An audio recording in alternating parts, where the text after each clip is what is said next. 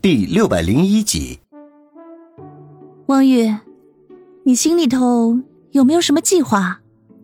林雪飞脸上的笑意尚未褪去，便故作严肃的问。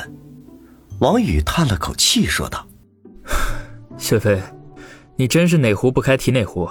这个问题其实我已经考虑过很多次了。不管和你们当中的任何一个人结婚，都有可能会伤害到其他人。我不能顾此失彼，所以就只能这样搁置了。”林雪飞瞪了王宇一眼。我明白了，你是想左拥右抱，还不想负责任。哼，怪不得魏红姐喜欢叫你花心大萝卜，果然是空穴来风，必有其因。魏红姐是谁？是不是那个开武馆的？子双在一旁眨巴着眼睛问道。除了他还有谁？林雪飞说道。子双皱了一下眉头。宇哥哥。原来你把那个武痴也给推倒了，哼！我不在你身边这一年，吃了好多亏啊！王宇顿时暴汗，心说：这么奇葩的念头，你是怎么冒出来的呢？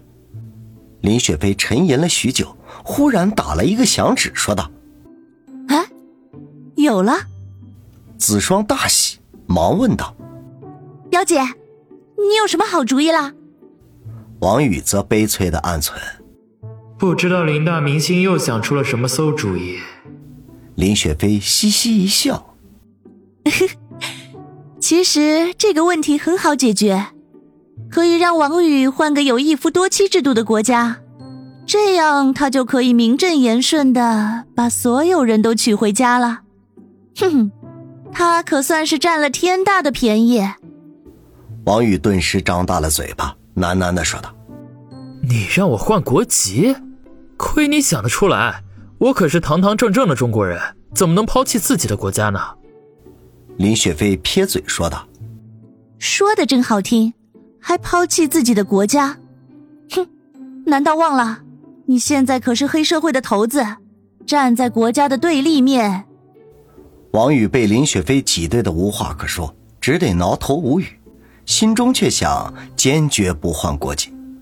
可惜他这个美好的愿望很快就会被眼前残酷的现实给打破了。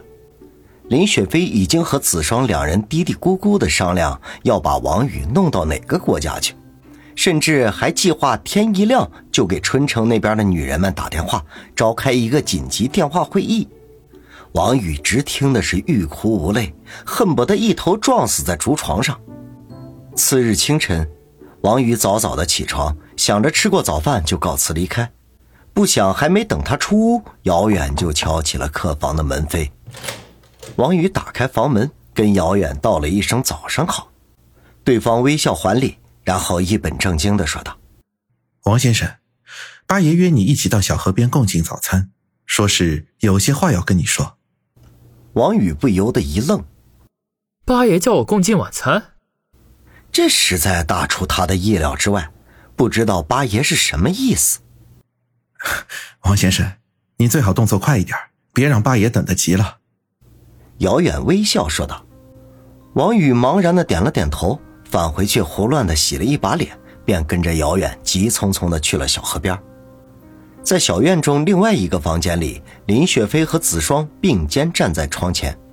看着王宇向小河边而去，两人的脸上都写满了担心之色。林雪飞小声的嘀咕道：“八爷，不会又为难他吧？如果我爸再欺负宇哥哥，我就和他断绝父女关系，让他一辈子都看不到我。”子双气鼓鼓的说道：“ 说不定八爷反而会高兴的不得了，他身边那个令人头疼的小妖精终于消失了。”子双气得一跺脚，嗔怒的说道：“哎 表姐，怎么连你也欺负我呢？”林雪飞呵呵一笑，不置可否。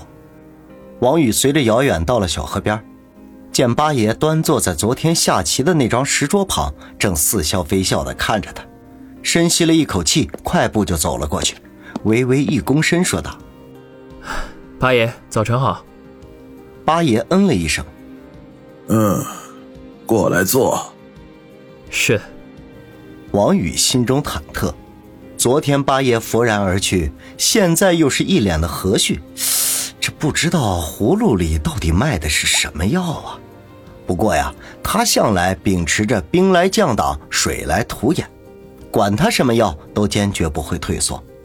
当下便一屁股坐在八爷的对面，石桌上摆了几样精致的小咸菜，一盘雪白的馒头和两碗黑米粥。八爷见他坐下，便转头对站在不远处的姚远说道：“你下去吧，我有些事情要和王宇细谈。”姚远应了一声“是”，便转身而去。八爷收回目光，冲着王宇一笑，说道：“哼。”你是不是很惊讶？我的态度为什么会发生一百八十度的大转变？王宇点头说道：“的确有一点意外。”八爷嗯了一声，端起米粥说：“我们边吃边说。”王宇也不矫情，端起粥来慢慢的喝起。昨晚你和子双出去的事情，我都已经知道了。”八爷忽然说道。王宇顿时大吃一惊，感情昨晚他和子双坦诚相见的那一刻，外面不单单有林雪飞窥视，还有另一个人。他昨天来到这里之后，只见到两主一仆，这么说，昨晚窥视他们的非遥远莫属了。一念及此，他面色一沉，说道：“八爷，这样做有些不妥吧？”八爷夹了一口咸菜，慢条斯理地咀嚼了起来。等他吃完这口，才不紧不慢地说：“关系到我女儿的终身大事，我必须要谨慎再谨慎。”王宇无语，只得低头喝粥，心中却暗暗猜测八爷这句话里的意思。你昨晚的表现还算令我满意。如果你真的和我的女儿发生了什么事情，那么今天早上这条小河里就会多出一具漂浮的尸体，它会顺着这条河漂到下游，就算被当地的警方发现了，他们也会悄然无声的自行处理掉，因为他们知道尸体是从这条村子里飘出来的，给他们一百个胆子，也没人敢来调查。王宇的后背却瞬间冒出细密的冷汗来。八爷的话再清楚不过了。如果他昨晚真的和子双发生了关系，那么在外面窥视的姚远就会毫不犹豫地出手，将他从这个世界上抹杀掉。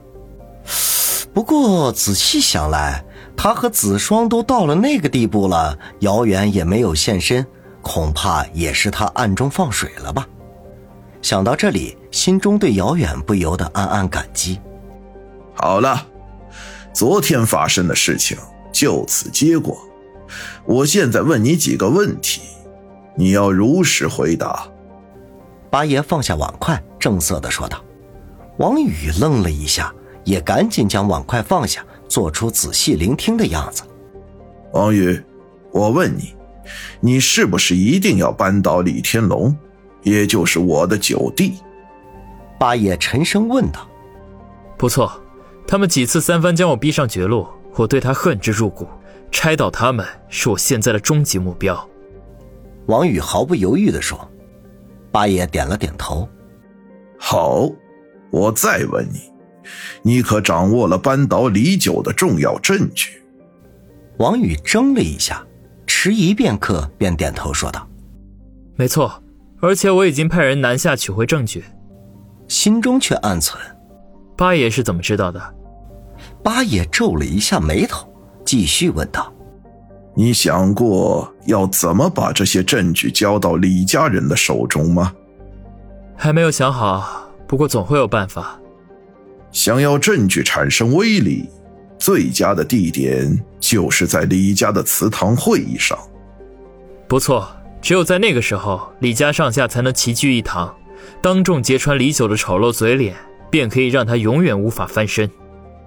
可惜呀，你不是我李家的族人，没有资格参加这么重要的会议。王宇眼睛一眯，把嘴唇抿得紧紧的。他隐约猜到八爷接下来肯定会问他有没有什么其他良策。